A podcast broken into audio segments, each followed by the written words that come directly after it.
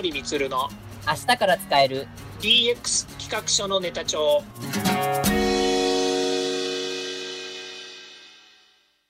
こんにちは。サートプロの近森光です。こんにちは。アシスタントの堀内隆です。この番組は IoT AI 教育事業の専門家近森光が DX デジタルトランスフォーメーションについて実際の事例を交えながら DX とは何か DX でどんな未来ができるかをご紹介します。事例をもとに実際にお客様や社内に提案する企画書に落とし込めるまでの使えるネタのネタ帳としてお届けします。よろしくお願いします。今回からのテーマは、はい、まあ、この DX にまつわるリテラシーや人材教育について、あの、お話を伺いたいと思います。で、えっと、この DX にまつわるところかもしれないんですけど、あの、11月17日に、平井拓也デジタル改革担当大臣が、あの、この定例会見で、この中央省庁、いわゆる霞が関ですね、の職員が、この文書などを、こうデータをこうメールで送信するときにこう使う、あの、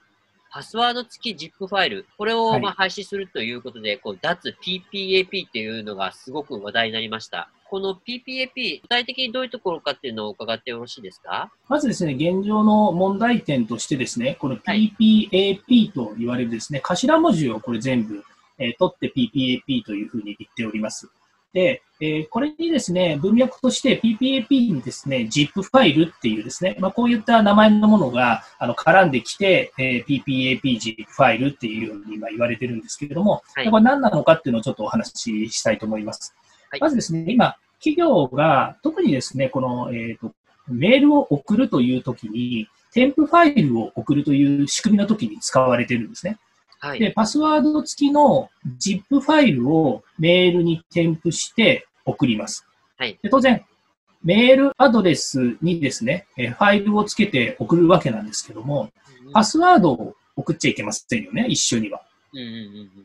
なので、次のメールでパスワードだけ送るんですね。はい、送りと送り手としては、パスワード付きの ZIP ファイル付きって言ってるんですけど、パスワード化した ZIP ファイルっていうことになるんですけど、それをまず一つ目の、一本目のメールで送ります。はい。で、二本目のメールがパスワードだけを送りますっていう手続きなんですね。はい。で、それをするための、まあ、ZIP ファイルですから当然暗号化ファイルなわけなんですけども、暗号化したもの、プロトコルと言っている手続き上の問題なんですけども、まあ、プロトコルというふうな形の、えー、手続きだということになって、えー、PPAP というですね、まあ、一つ、こう、えー、キーワードとして取り上げているんですね。パスワード付きの ZIP ファイルっていうのを一つ作るのに、まあ、いわゆるその ZIP ファイルにするっていう手続きが必要なんですよね。2回目にパスワードを送りますっていう、この手続きもあってですね。はい。で、これが少なくともあの生産性を下げているというふうに言われています。うんで、実はこの手続きの他に、この受信者側もあるんですね。今手続きしてたのは送信者側ですよね。はい。で、今度、受信者側の話で言うと、添あの添付ファイル付きのメールがまず届くわけですよね。はい。その添付ファイルをまずどっかの、えー、フォルダーにとか、またはデスクトップの、えー、画面上に置くわけですね。はい。で、次に届いたパスワードが書かれたメールを探してですね、このパスワードをコピーしてか、もしくはその ZIP ファイルを回答するソフトにですね、番号なり、そのキーワードを入れるわけですね。ああ、確かにやってます。はい。はい。で、パスワードが開かれてですね、えそのファイルが読めるようになると。まあ、添付されている添付ファイルが回答されるということになるわけですね。そのそうですね。はい。えー、で、回答されたファイルは所定のまあフォルダーとか、えーはい、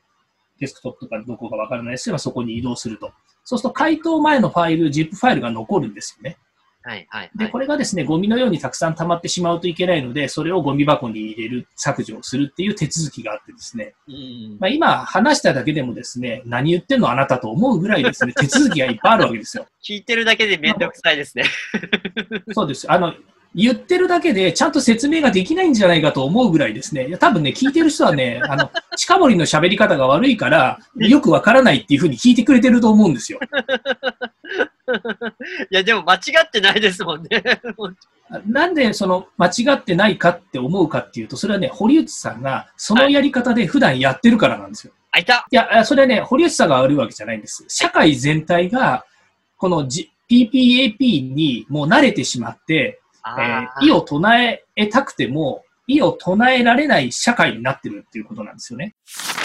まあ、みんな当たり前のようにそれをしてるからっていう前提があるんですけど、本当にどれだけセキュリティのこととか、それから情報漏洩のこととかですね、それを分かって、この手続きを、あの、煩雑化した手続きをしているのかっていうことは、あまり、えー、議論はされないんですよね。で、もちろんその、社員研修とかですね、リテラシーをしっかりとあの植え付けようということで、あの社社内でですね、その辺のお話をされて、仕組みとしてですね、入れてる会社ももちろんあると思うんですよね。あの企業のコンプライアンスの問題があってですね、はい、あのしっかりと手続き上やってるっていう会社ももちろんあるのは分かってるんですけれども、はい、ここで私がですね、あの自分でやってみて、もうあるあるなんですけれども、はい、まず送られてきて困るのはですね、 subject が違うメールが送られてくることなんですね。あの、メールの件名が違うってことですよね。そうです。件名が違うということです。みんながそうだとは言いませんけど、1日何百通もですね、メールが届くんですね。はいはいはい。で、そうするとですね、埋もれちゃうんですよね。えー、企業の仕組みによっては、パスワード付き、もしくは ZIP ファイルって、あの、迷惑メールとかに入っちゃうケースとかもあるんですよね。あります、あります、あります。あの、PPAP に、この ZIP ファイル付きの、えー、手続きについてはですね、廃止するっていう政府の、まあ、姿勢については、還元してる方たちも結構いらっしゃるんですよね。話を聞くとですね、タブレットとかスマホとかですね、そういったもので、やっぱり ZIP 付きのファイルを開くことができないっていうことがありまして、ですね。省庁においても、やっぱり社内のシステム上、ZIP ファイルをあのタブレットで、タブレットやスマホで開くことができないと。その省庁の中でもやっぱり問題になっていて、えー、社内の職員の方から辞めてほしいっていうような話も内部から出ていると。でそれをまあ一つの,、まあ、あの材料というか、あの、えー、問題点として、あの、お話をされてたかと思うんですけども、やっぱりこれは別に省庁だけじゃなくて、企業側の方でもあるんですよね。でそうなると、えー、まあ、私もそうですけども、外でやっぱりこう活動している人にしてみると、わざわざそのパソコンを持って出て、パソコンを開けなければ、その ZIP ファイルが読み取れないっていう状況がある中で、まあ、タブレットとかね、当然そのタブレットやスマホでやっぱり見たいっていう環境もあるわけですよね、場所によっては。で、そういうものがやっぱり使えないっていうのはですね、まあ、これも生産性を下げる一つの要因になるだろうなと思いますよね。そのネタとしてはいかがでしょうか？まあ、一つはですね、あの、えー、PPAP っていうものが何者なのかっていうことですね。で、今、あの、古内さんのお話しされたようにですね、やはりその見えないですね、時間のロスですね、計り知れない、えー、時間の無駄というものがそこに発生しているわけです。ですから、これをあのどのようにしたら改善ができるのかということで、まあ、一つとしてはですね、あのクラウドストレージを活用しましょう、あのそういったものを使いましょうっていうですね、あのそういった声が高まってきているわけですね。まあ、そのあたりを説明していきたいなというところが、今回の企画書のネタでもあります。で、はい、えー、それ自体はですね、えーまあえーと、技術とかテクノロジーですね、サービスをどう使うのかっていう問題になってくるんですけど、やはりこういったものをですね、えー、使うにあたって、例えば先ほど言いましたように、えー、リスクが何なのか、それから、えー、なぜそれをしなければいけないのかっていうですね、え会社ですね、会社単位で言えば、え社員全員がですね、そのことに合意をするというですね、え IT リテラシーだったりとか、あの、合意形成っていうのはやっぱり当然必要だと思っておりますので、まあ、それなくしてですね、えこの、え新しい仕組みの導入っていうのはなかなか難しいだろうということになります。なので、まあ、人材育成っていう部分、え人材教育という部分にはですね、やっぱりあの踏み込んで、え考えていくべきことだろうなというふうに思います。そうですよね。まあ、システムもしっかりですけど、まあ、その、使う人の、まあ、そもそもそのリテラシーが、まあ、高くないと、まあ、そもそも論の話になってしまうので、まあ、それ、人材教育をこ、えーと、継続的に行っていくっていうことも大切っていうことですよね。そうですね。